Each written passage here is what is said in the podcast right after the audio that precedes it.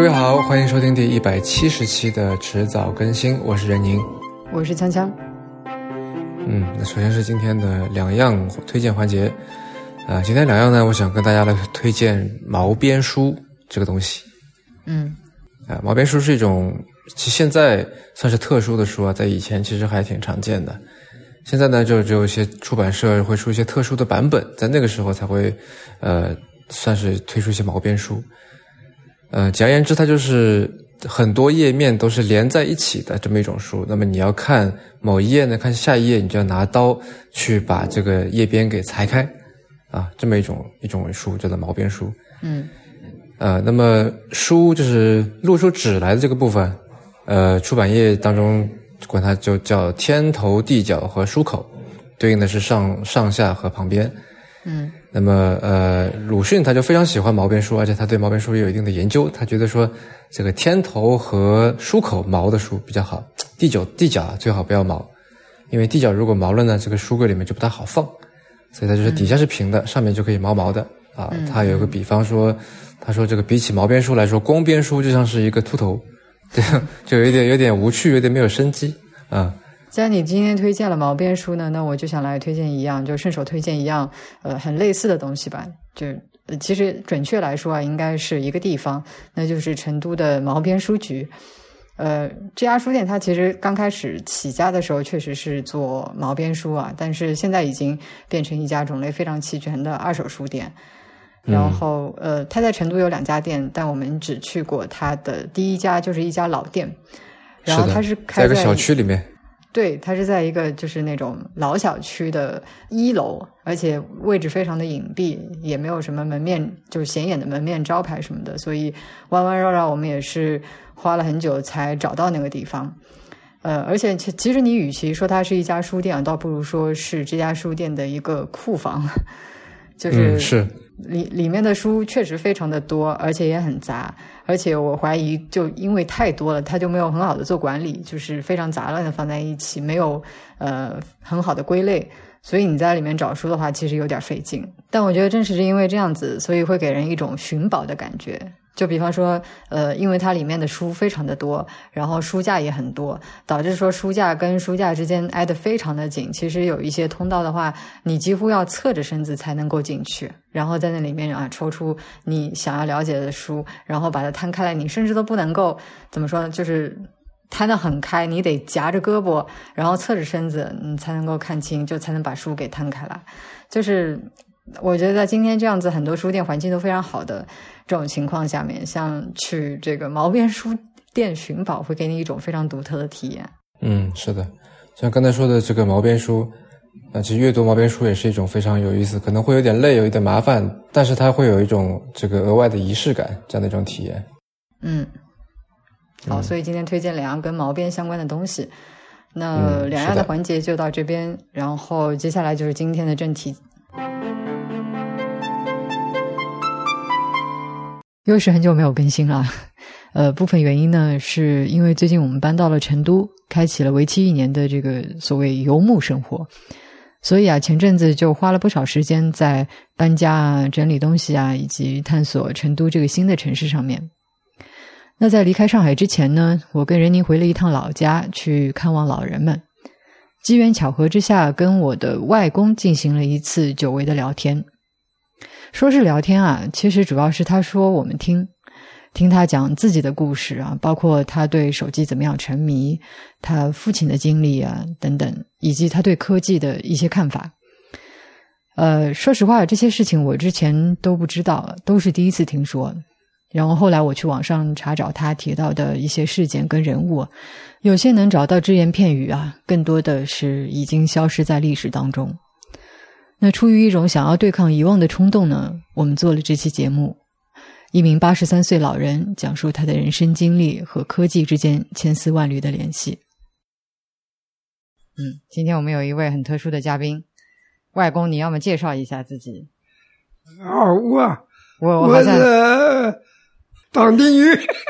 嗯 嗯，阿公，那要么普普通话再介绍一遍？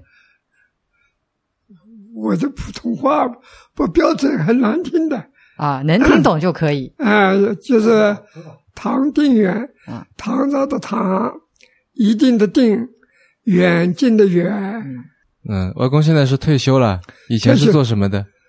我我是一直是教初中数学，嗯嗯嗯，退休了二十一年整，嗯，二十一年多一点。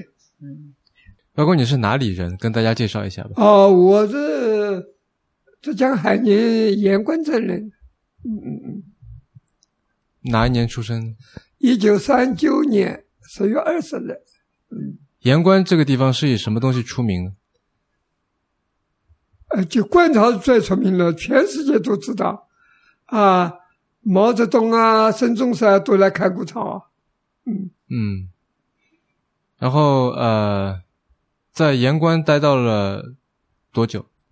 几岁？盐官我大约等等到了这个六三减去，大概到二十多岁吧，二十一二岁吧。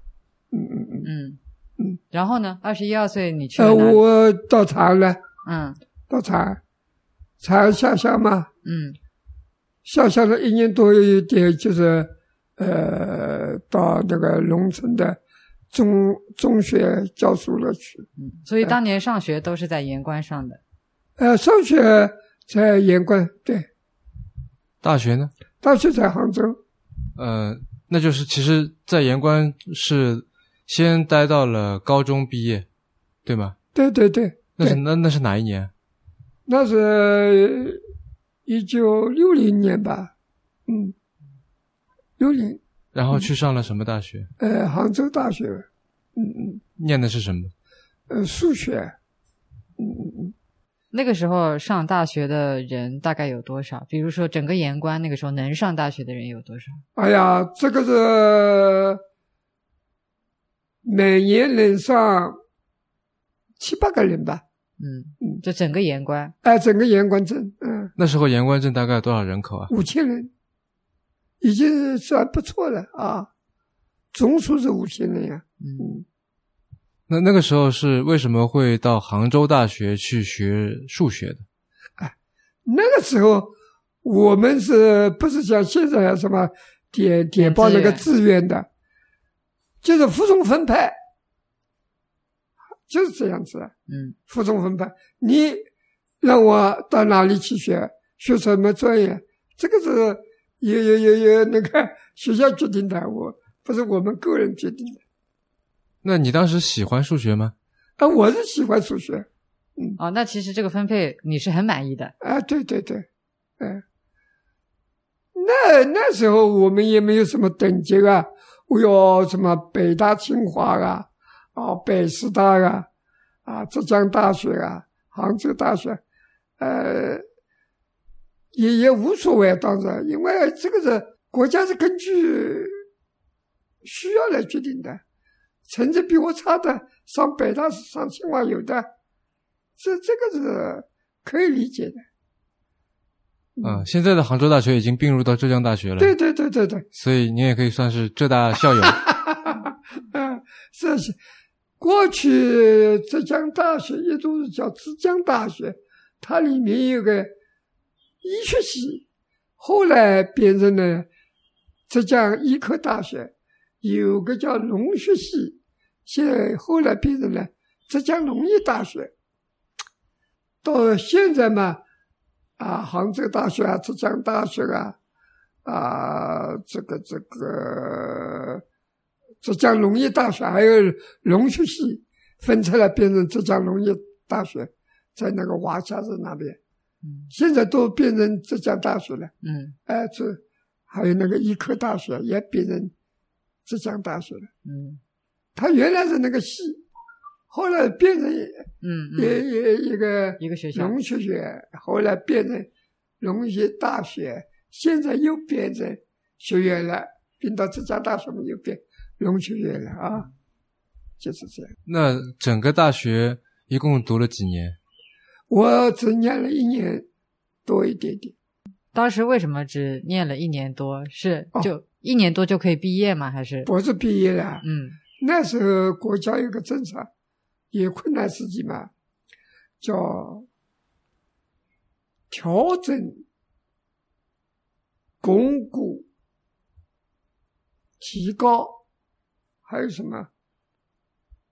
调整、整顿、巩固、提高，嗯好像这样子叫八字方针嘛。嗯那时候就是把一些啊成绩不太好的，或者家庭出身有问题的嗯啊这些人，身体不太好的这些人，就是真的了，嗯就是你回去啊参加农业生产啊什么东西。那您是属于哪种情况？我们家庭出身不太好了，哎有多不好？就是我父亲有历史问题啊，嗯，当时具具体是什么问题？具体问题，具体问题呢，我我想呢，就是我爸呢是出生在一八九四年，就是甲午战争那一年嘛。嗯他念了是在杭州念的叫浙江高等师范学堂，嗯好像现在的师范大学这个性质。嗯后来是到了南京学的是叫国立金陵大学，也好像就是南京大学嘛，嗯这个法律系。嗯哎，那么后来这个文凭呢，文凭呐、文凭，呃，没有了。嗯不知道都放到哪里去了，就是找不到工作，找不到工作嘛，后来就是做那个小学的校长，嗯做做了，哪个小学？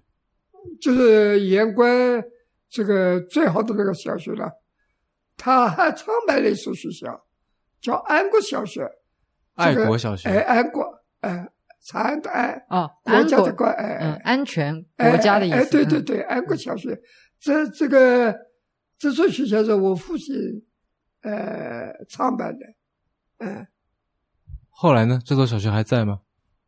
这座学校好像我在地方志上看到过，呃，现在的不是没有了，嗯。嗯，我父亲做了十年校长，后来就是抗战发生之后嘛，我们逃难逃到了那个上海啊，一直到到到那个景德镇啊，到九江啊，到了那武汉，嗯。后来到了沙市，那么到沙市准备呢，到宜宾，嗯那么抗战胜利了，所以我们没宜你你你宜宾没有去。嗯宜宾如果不行呢，我们要到重庆了，嗯因为我们有的亲戚已经在重庆了。嗯哎根那根据这个时间来推断的话，您不是在盐官出生的。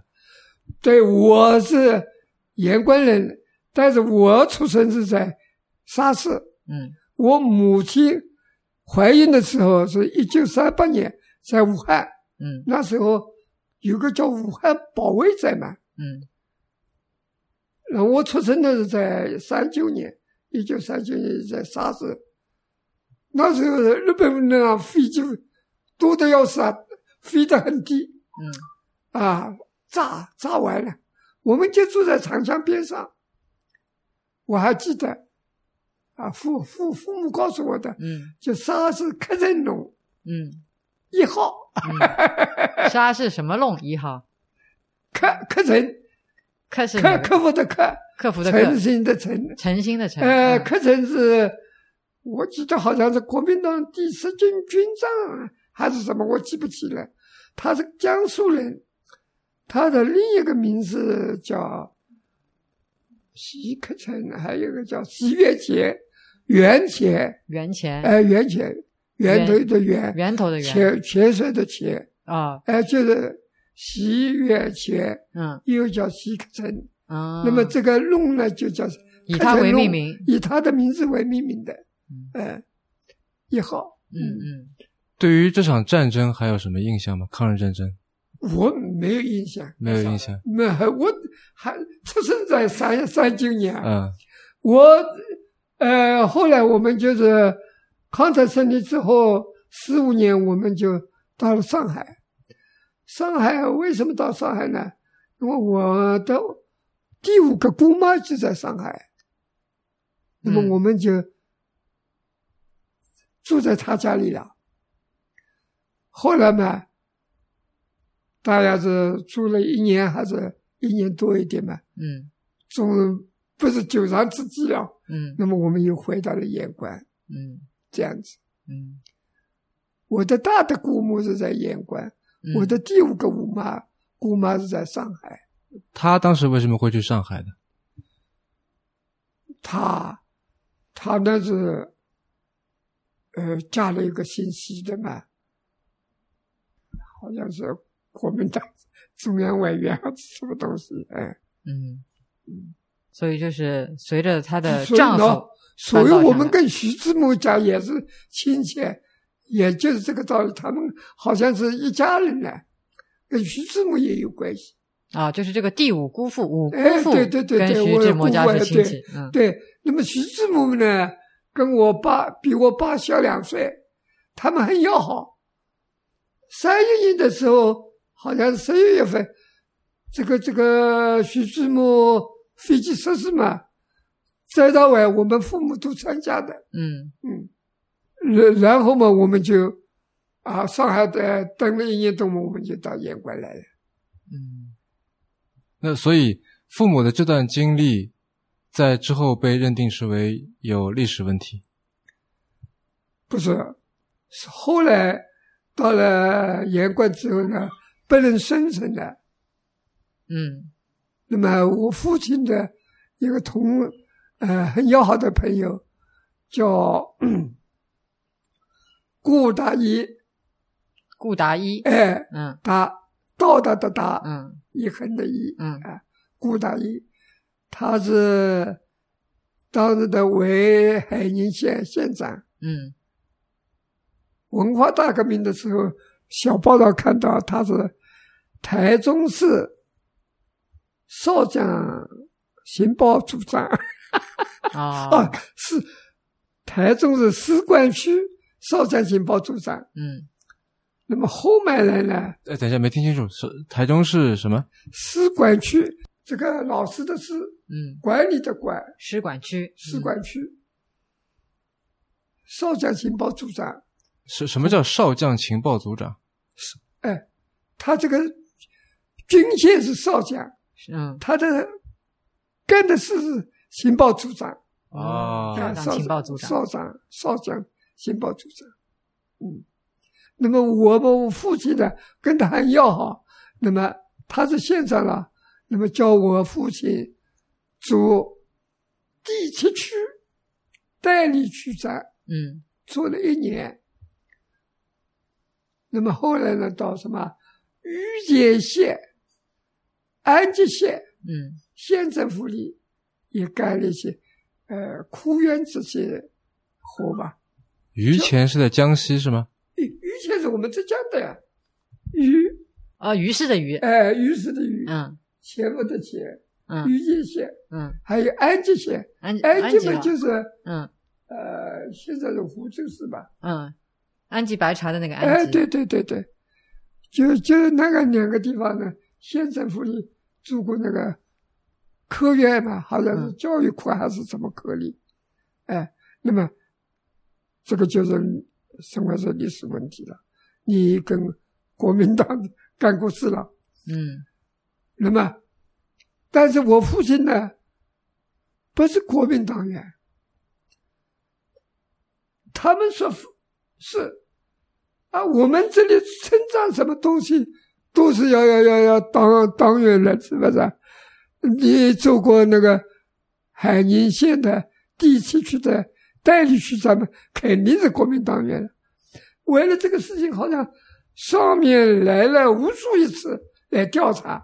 嗯，为什么呢？我父亲不加入国民党呢？那就要说到是在一九二七年，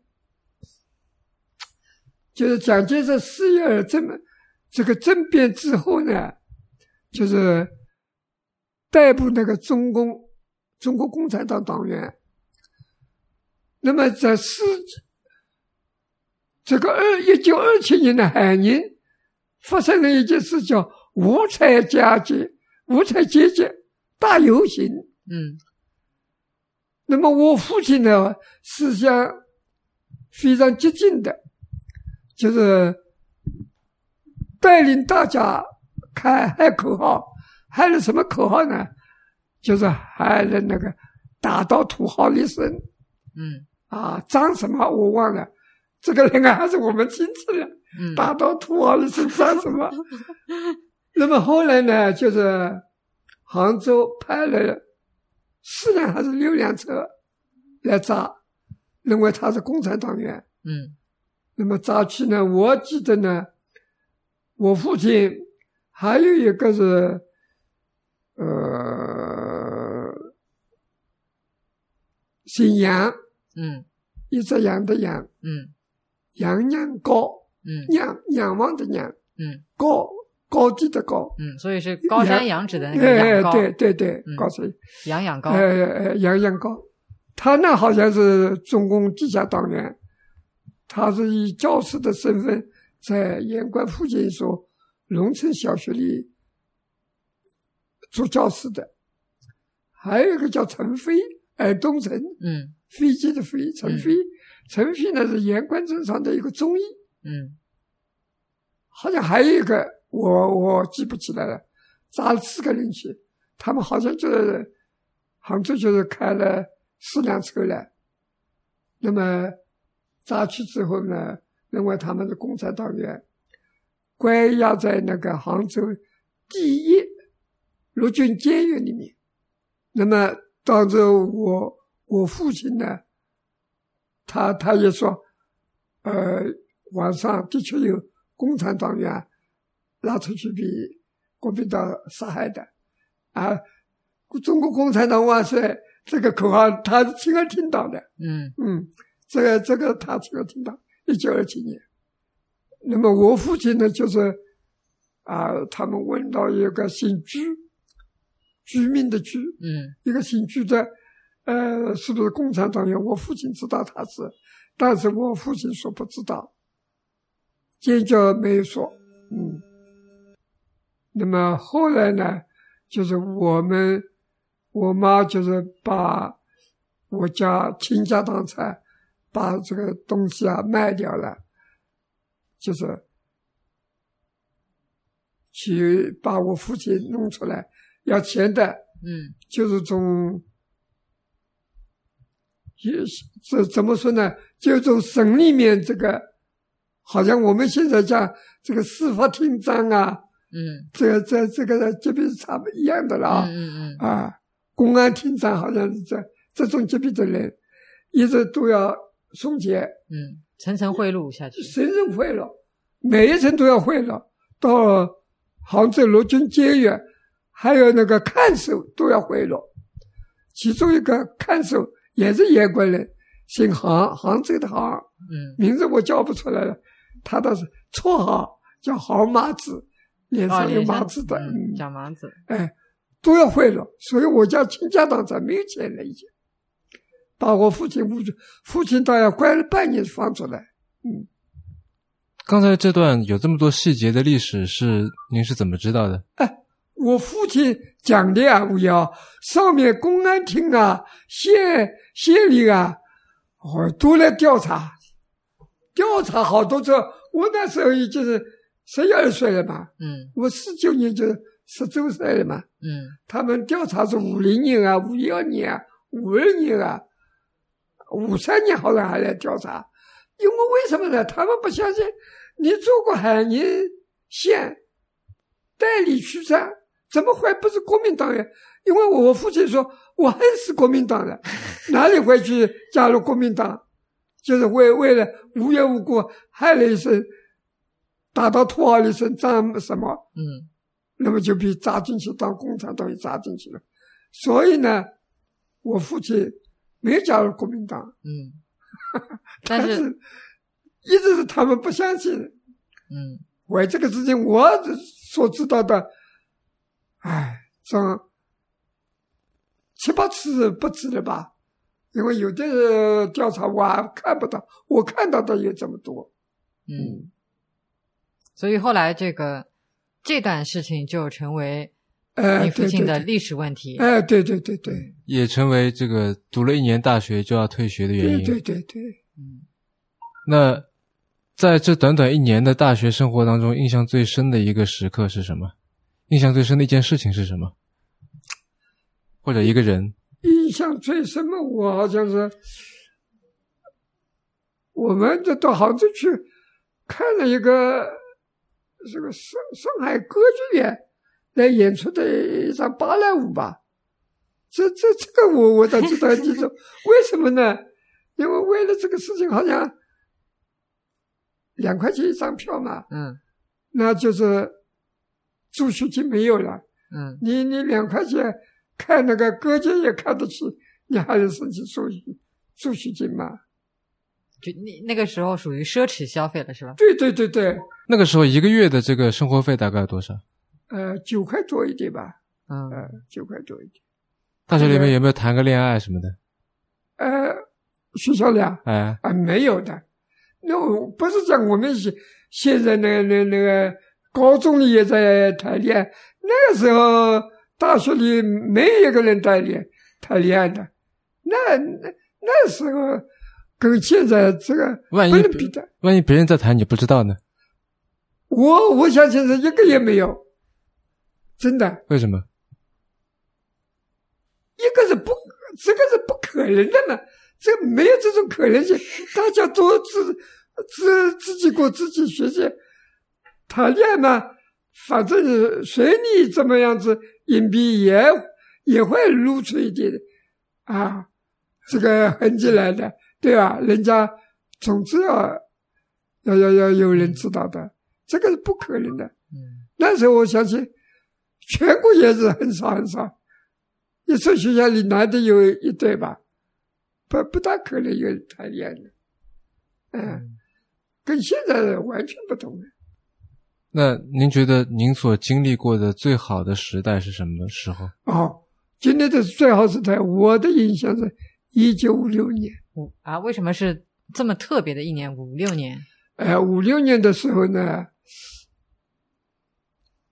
呃，国家的形形势很好。嗯那时候农业嘛，也是已经是合作化了嘛，嗯互互助组已经变成高级农业合作社，嗯呃，农民很开心，生产力也解放了。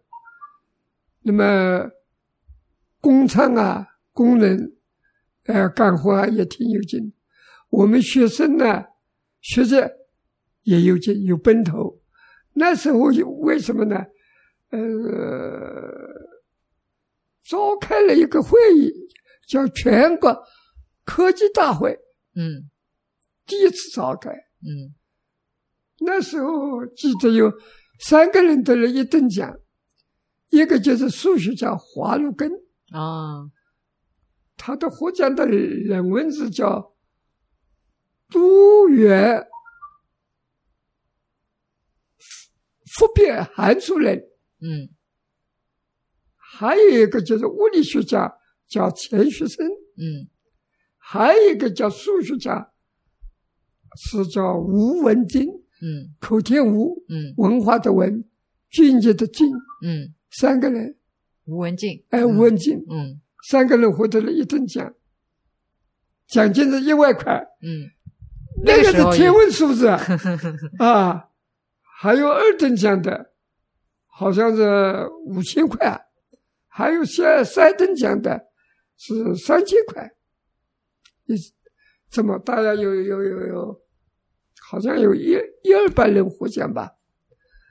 那么还有当时有个叫“向科学大进军”，我们就在这个口号的鼓舞下，那么把所有的心思都放在学习上，嗯。特别是学习科学、嗯，理工科，数理化，哎，数理化，大家学习的进度特别高。嗯。像科学大进军，这个就是在五六年提出来的。中国科学科技大会也是在五六年召开的。嗯。嗯，那那那那一年呢，真的是黄金时代，呃，人们的那个素质很好，可以说是夜不闭户啊，道不拾遗啊，啊，偷鸡摸狗的没有的，嗯。晚上你不关门也不要紧，大家都是客客气气的。那时候还没有“学来风”这个口号了，嗯。大家朗诵啊，我们呃暑假什么，呃，晚上看到老师出来散步的时候，我们都是毕恭毕敬的鞠躬的向老师。嗯现在嘛，打个招呼啊，王老师啊，李老师啊，叫一声就好了。我们那时候在组就是向他们鞠躬，嗯，是你自己的老师还是？是我自己的老师啊，看到一个老师，某老师好；看到一群老师，三五个、五几成群的一个老师，老师大家出来散步的时候，老师们好，嗯都是这样子的。嗯嗯哎，我们都是规规矩矩的，不，嗯，比现在这个小孩子还好。我们那时候真的，嗯嗯，那时候风气很好，也什么没没有这个商家也没有这个呃啊缺斤短两的啊，农民都是老老实实的，买东西你不要怕少了称口，也不要怕什么假冒伪劣商品，没有的。那时候真的很挺好的，风气好，嗯。学生呢学习进得早，工人、农民都进得很早，尽管是并不富裕，是是，大家大家都很开心。嗯，这一年我是记忆最深，我一生当中难忘的这一年，五六年，五六年，五六年的确好，嗯。嗯，比五比五五五年好，比五七年好，嗯，就是五六年最好。就是差差一年能差这么多，对，那在那之前是怎么样？在那后面又变成怎么样了？之前呢，呃，好像五五年还是五四年还是五五年才开始叫第一个五年计划嘛。好像那到五三年的时候就国民经济调整，到了五五年还是几几日开始实行了第一个五年计划。那时候呢，呃，农民还是啊、没有高级社会，还是户主制，好像，嗯所以这个一户户主制嘛，还是两户人家、三户一家人家，你帮我，我帮你。嗯到了高级社会，大家有有有有几十户人家嗯。合起来，那就是可可以解决很多问题啊。嗯。有有有的人家只有一个妇女劳动嗯。啊，那么这样子嘛，可以啊，种的活有男性的来帮嗯。啊，收割了什么可以女性来帮，大家互相帮助嘛，叫互助助嗯啊。到了五六年啊，开始好像是有高级农业合作社，嗯我是不是在农村了？但是我知道这个事。嗯嗯，五七年呢，呃，就是那时候好像有经济方面好像也有点困难，呃，好像中苏的关系那个时候还没有撕破脸，还还可以，但是就是后来就是有一个叫反右斗争嘛。嗯那那时候就是有的人家就受到冲击，你们身边有人家里受到冲击吗？反正呃，我们一些老师都受到冲击了，嗯因为我们的老师们许多都是从旧社会里面来的，啊，多多少少都要受到一些冲击。那讲话讲一些呃比较右的话，或者不是主的话，嗯不是主就是右了一点嗯嗯 啊，右派的、极右的啊，右派边缘的。后来文化大革命嘛，出来什么叫弱化的右派分子？嗯，我们其实，在之前的节目里面也提到过这一段历史，啊、就是，呃，我们之前是找了一些旧的杂志，旧的人民文学杂志啊来看，然后这段历史，就当时有个叫“双百方针”的，对对对对，百花齐放，百家争鸣。对对对，嗯，然后后来就变成了引蛇出洞，对对对，引蛇出洞，是是是是是是知识分子、文艺界、科技界受到冲击比较多。啊，嗯，那是。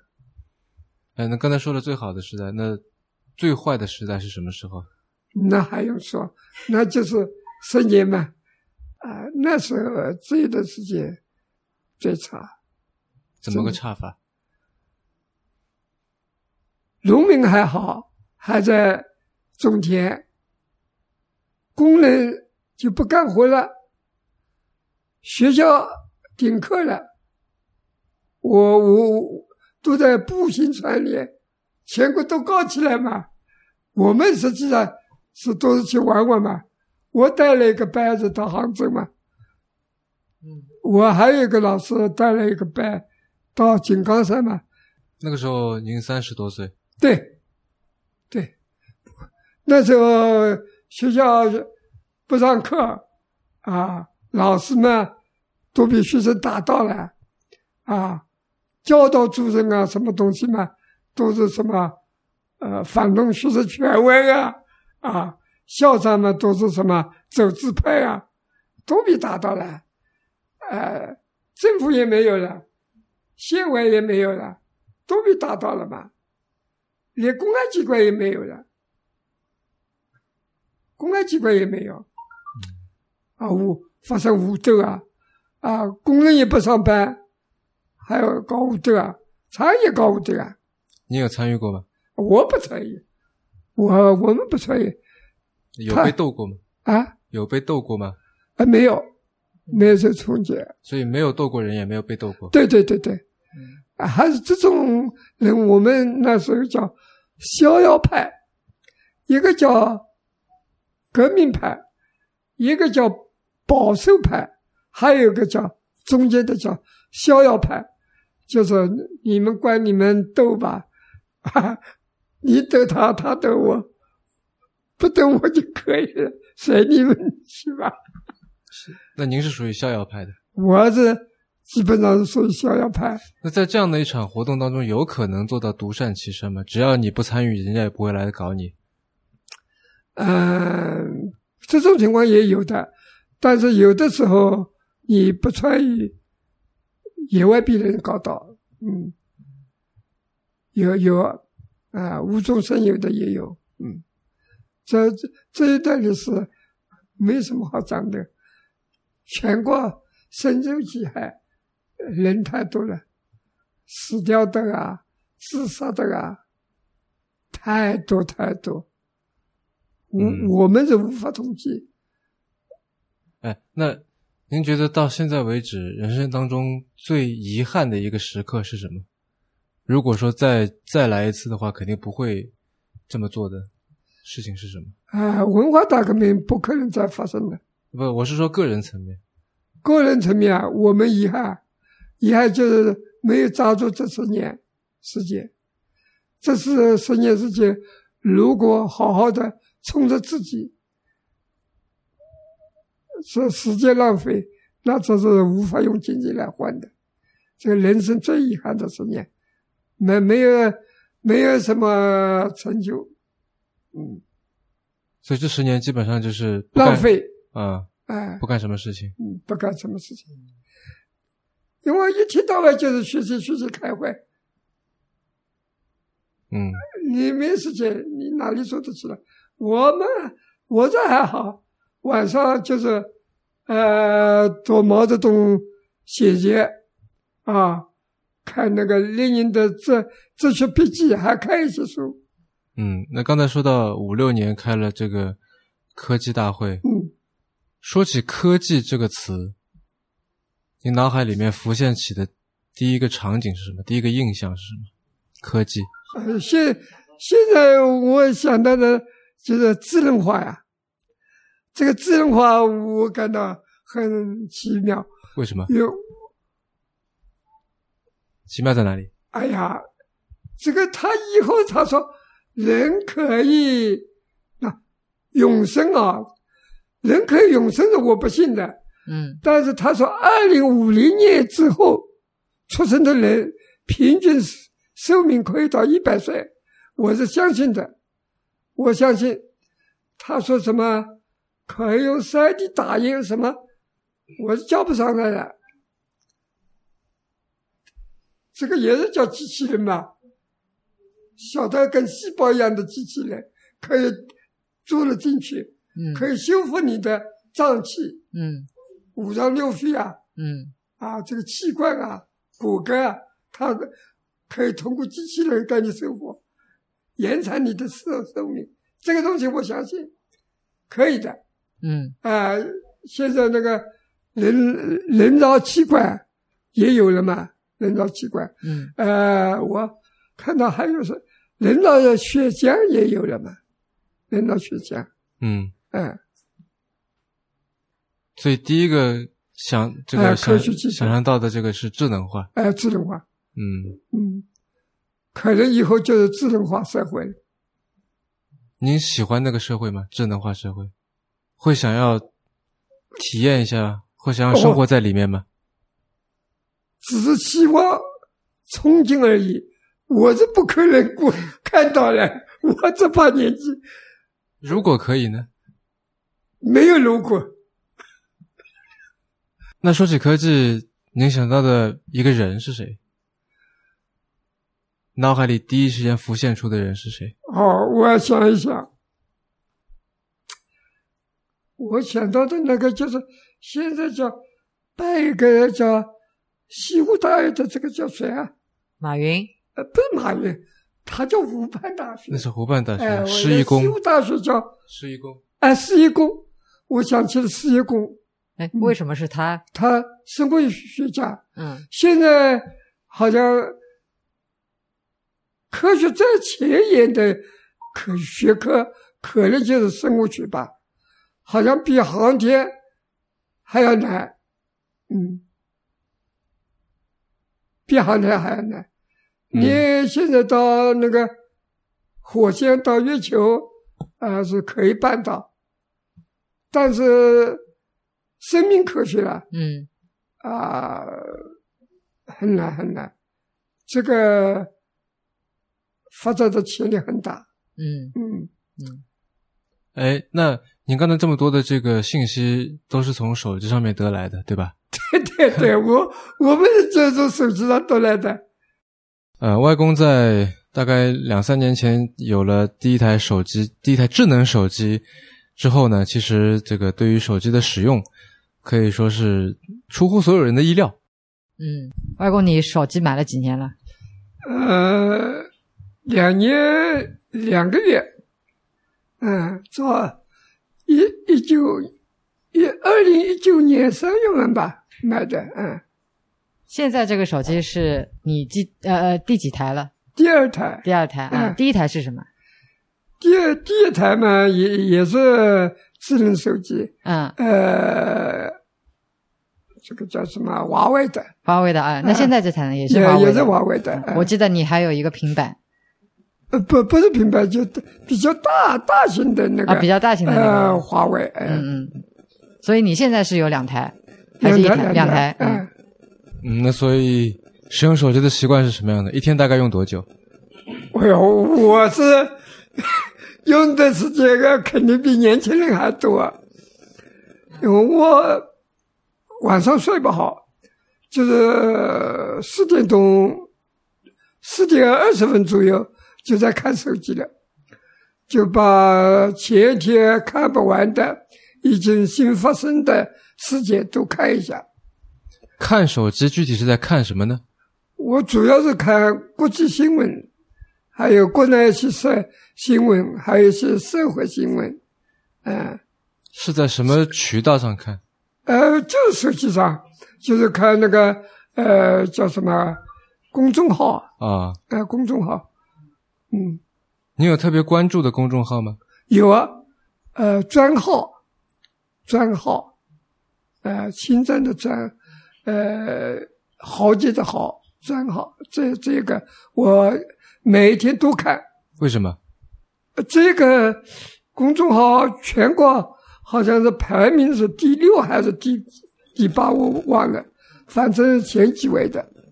嗯、他的这个观点比较一个是正确，一个是许多东西大家都不弄不明白，他讲的很很正确，事后可以证明他说的都对，预测的很正确。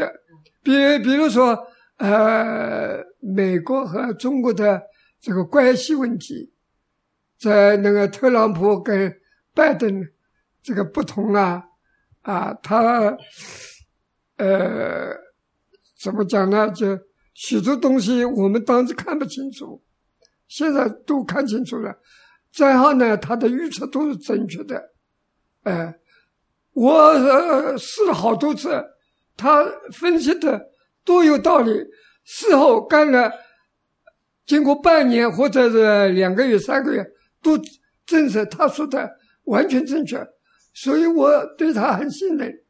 嗯，那外公，你基本上时间都花在微信里了，看公对众号。对对对对对，嗯。发微信发的很多，嗯，嗯、一天收到的微信几百条，几百条这么多的，这么多，是公众号里的消息，还有朋友发给你的，呃、不是还是？那个主要是两个群，嗯。一个是我们退休教师的群，嗯。还有一个呢是唱歌的歌友啊，啊歌友群，歌友群，嗯那一天是几百条，我一算就是一百多条。这个说说这个歌友群嗯，对，是是什么样的一群人组成的歌友啊？唱什么歌？不认识，啊，没有一个认识的，嗯没有一个认识啊，。那一开始怎么加进去的？有一个叫什么呃，什么叫音乐台啊？嗯，音乐台。那是电视里看到的。不是这个音乐台，它叫它不是这个乐器的乐，不是乐器的乐，嗯。哎，快我的意思，心愿，哎，哦心愿，哎快快我的意思，音乐台它是一个电视台还是是不一个是电视台。是一个公众号？对对对，哦，哎，那你是先看到这个音乐台的公众号，对对对，然后它下面有一个群，对一个对对歌友群，然后你对对就加入对对了啊。对，是这样。你觉得你在使用手机的方式是正确的吗？是值得被推荐的吗？呃，我使用手机肯定不正确，肯定不正确，为什么说肯定不正确？因为我没有节制啊，因为我早晨就是，呃，现在四点二十分看到七点钟，嗯，冬季的话呢，从五点多一点要看到八点半，你眼睛不累吗？不是，我眼睛戴了眼镜看嗯可以，啊、晚上嘛，就是吃好晚饭散步之后嘛，七点多一点就看到九点半左右吧，嗯嗯，这个正确和错误的标准在哪里？为什么你觉得你是错误的？啊我这么大年纪看这么多，对眼睛肯定有妨碍，哎，年轻人也不能看这么久。我人家说看一个小时要休息，我不休息的，就是连续的看嗯啊，这个肯定不正确的。嗯，那你你是知道不正确了，为什么还是一直我也无所谓了，习现在回来帮着说说，人说，呃，我已经活过海宁市平均寿命了，嗯。更何况海宁市男子的平均寿命呢。人是人家说人生不过三万天，我算过了，一年一年是三百六十五点二五天，到我今年十月二十号，我算过了，嗯是活到了两万九千九百五十天。嗯我跟人家说，我过了生日还可以活五十天，所以我也无所谓，早点去，晚点去无所谓。我们活了这这一大把年纪了，还都什么早一年迟一年无所谓了，真的无所谓啊！人到这世界上来走一遭，活了八十五跟活八十六没多大的区别啊。但是话又说回来啊，嗯人活久一点当然是好事，嗯多看看世界，嗯多看看小孩成长，这个当然是好的。但是有一个条件什么呢？就身体必须好。嗯我跟老太婆讲了，就是一个要眼睛看得到，一个路要走得动，啊，耳聋不要紧，我耳聋啊，嗯我原来是用的老年机啊，后来为什么呢？被迫的用那个智能手机，为什么呢？儿女打电话来，我听不清楚，所以呢，用了智能手机。我们说你不要打电话给我，你给我发微信，嗯，我还能看。可以看你打电话来，我根本听不懂。我叫老太婆听啊，我说你他讲什么，你来听，你来听，我不知道，我只听见几个字，但是什么意思我根本不知道。嗯耳聋我说不要紧，就是要眼睛要看得见，路要走得动，哪怕这个手受伤也没有关系，这里疼也没有关系，那里疼也没有关系，至少我能走到医院里吧，至少我能看得见吧。所以，如果眼睛看不见，路走不动，那和我就八十五、八十六、八十七没有多大区别。没意思了。我我对人生我就就这么看。那刚刚开始用智能手机的时候，有一个学习的过程吗？哦有我什么都不会。这个手机弄了买来了之后，连插电怎么充电我也不知道。嗯我这个手机买了到现在关关机也不关的，从来没有关过机。是关了不知道怎么开吗？还是哎，对啊，也不知道怎么开怎么关，反正是啊、电没没有了，还百分之六十我就充电，嗯 充到百分之一百为止。我知道不能充到百分之一百，充到百分之一百，看到只有百分之五六十我就接了，嗯要马上再充，嗯就 这样子不能让它断电。嗯，那刚开始拿到智能手机的时候，你是怎么学的？哦哟，都是求人啊，嗯，反正认识不认识的，路上是碰到我就把他拦下了。对不起，啊、请你教我一下，我这个手机用不来了，怎么弄？什么到大街上去拦人问吗？呃呃，是啊，不是大街上，晚上人都出去来人。比如说八点多了，我这个手机用不来了，急死了，因为我正在看那个东西，明天早上还要看。嗯晚上八点多我还要出去，嗯去哪里？去哪里呢？就是一次到那个手机店里，请他们弄，他们要关门了，他们九点钟关门啊，我是八点半左右去的，嗯。他们还好，延长了两分钟把我弄好了。嗯。有的时候我是跑出去，碰到人，不管认识不认识，我就把他拦下来，看看年纪轻的我就把他拦下来。嗯。二十多岁、三十多岁的人拦下来，来下五十多岁、六十多岁，不行，他们也不懂，对吧？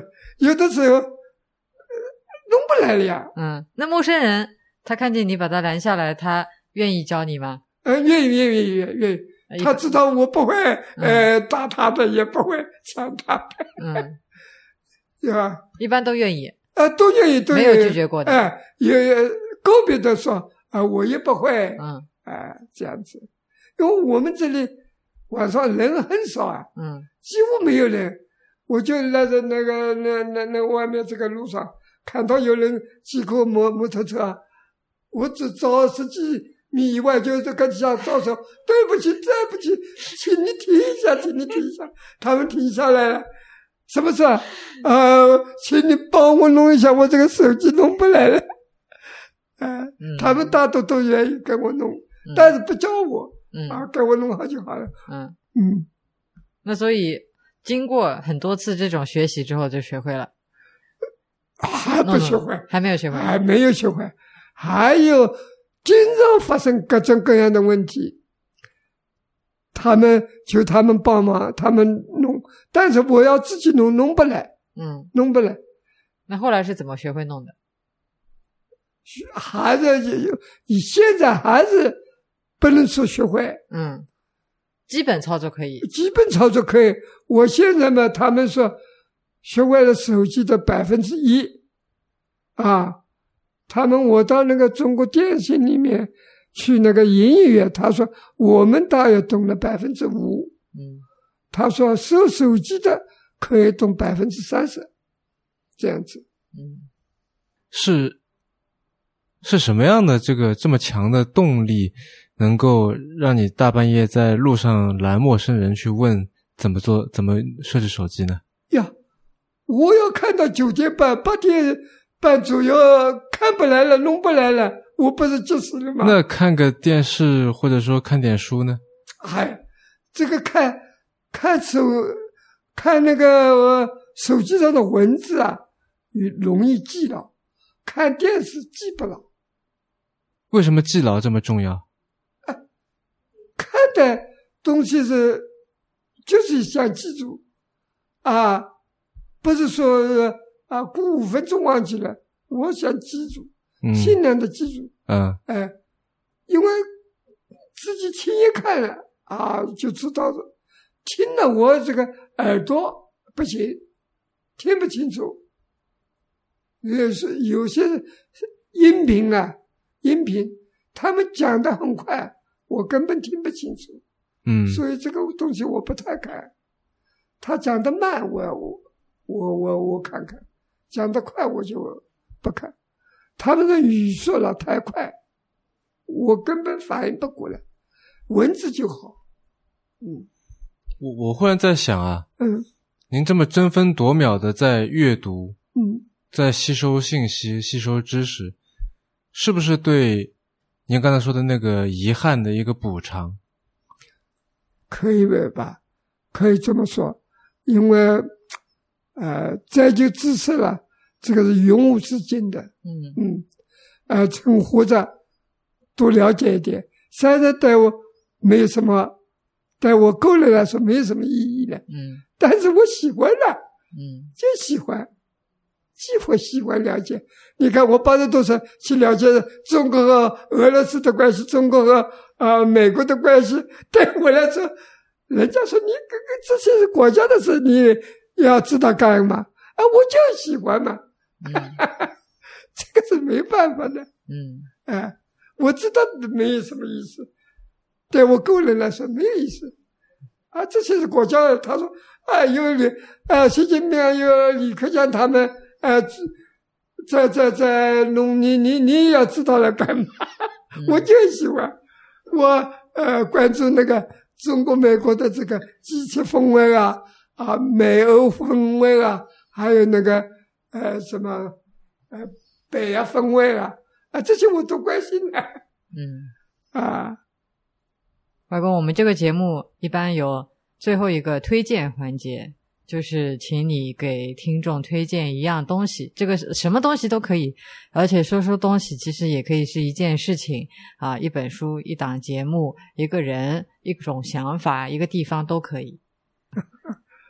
推荐一个你觉得比较好的，或者你觉得比较有意思的。我我就是事业工啊，嗯、我这个脑子里一天到晚在想他嗯啊，这这这个人不错。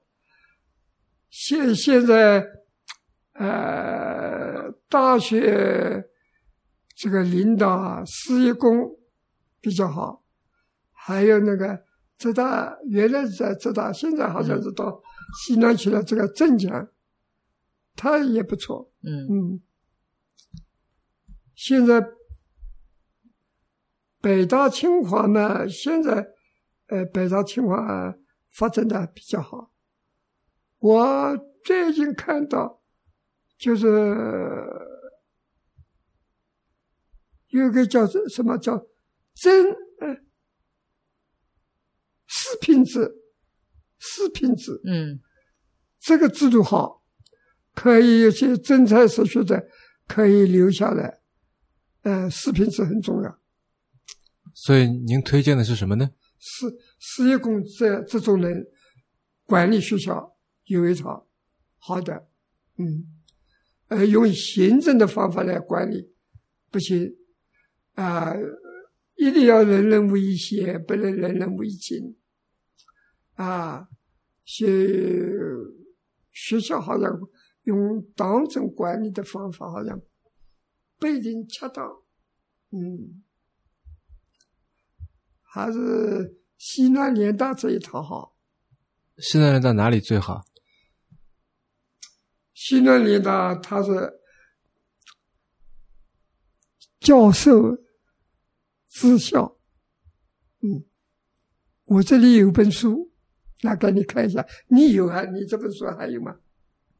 你说的是顾爷爷那本书？对，这本书我拿给你看。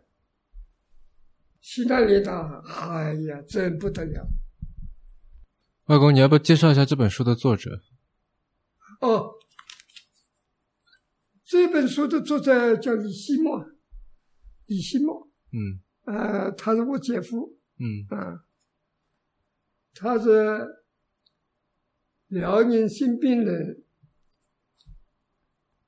一九二二二年生的，嗯，一九四五年西南联大历史系毕业，嗯，这个中央电视台呃采访过他多次了，中央电视台视察，我亲眼看到过两次。有一次是比我姐赶出去了，为什么呢？他们他们老头老老太两个人把他家里这个桌子啊、椅子啊都搬了，其其实呢，他不是要要弄个弄弄个什么呢？呃，采访的环境，嗯采访好之后呢，再把它摆好。嗯那我姐看到了不舒服，把这个新华社的记者都赶出去了。啊，那么骂我姐夫，你要出风头，我我姐夫爱出风头啊，要接受这个新华社记者的访问。哎、嗯，现在他们二老都已经过世了。啊，对，嗯，这次聊天就在对我姑爷爷跟姑奶奶的回忆当中结束了。做这期节目，它其实不仅仅是为了记录这些本来可能会被遗忘的故事，嗯，也是我给自己的一个提醒吧，告诉自己说，对日常工作生活圈外的东西是多么的缺乏了解。即使是这位我原来以为再熟悉不过的亲人身上，那其实也有很多让我觉得陌生的故事跟想法。我在想，人只对自己关注范围内的事物感兴趣，有什么错吗？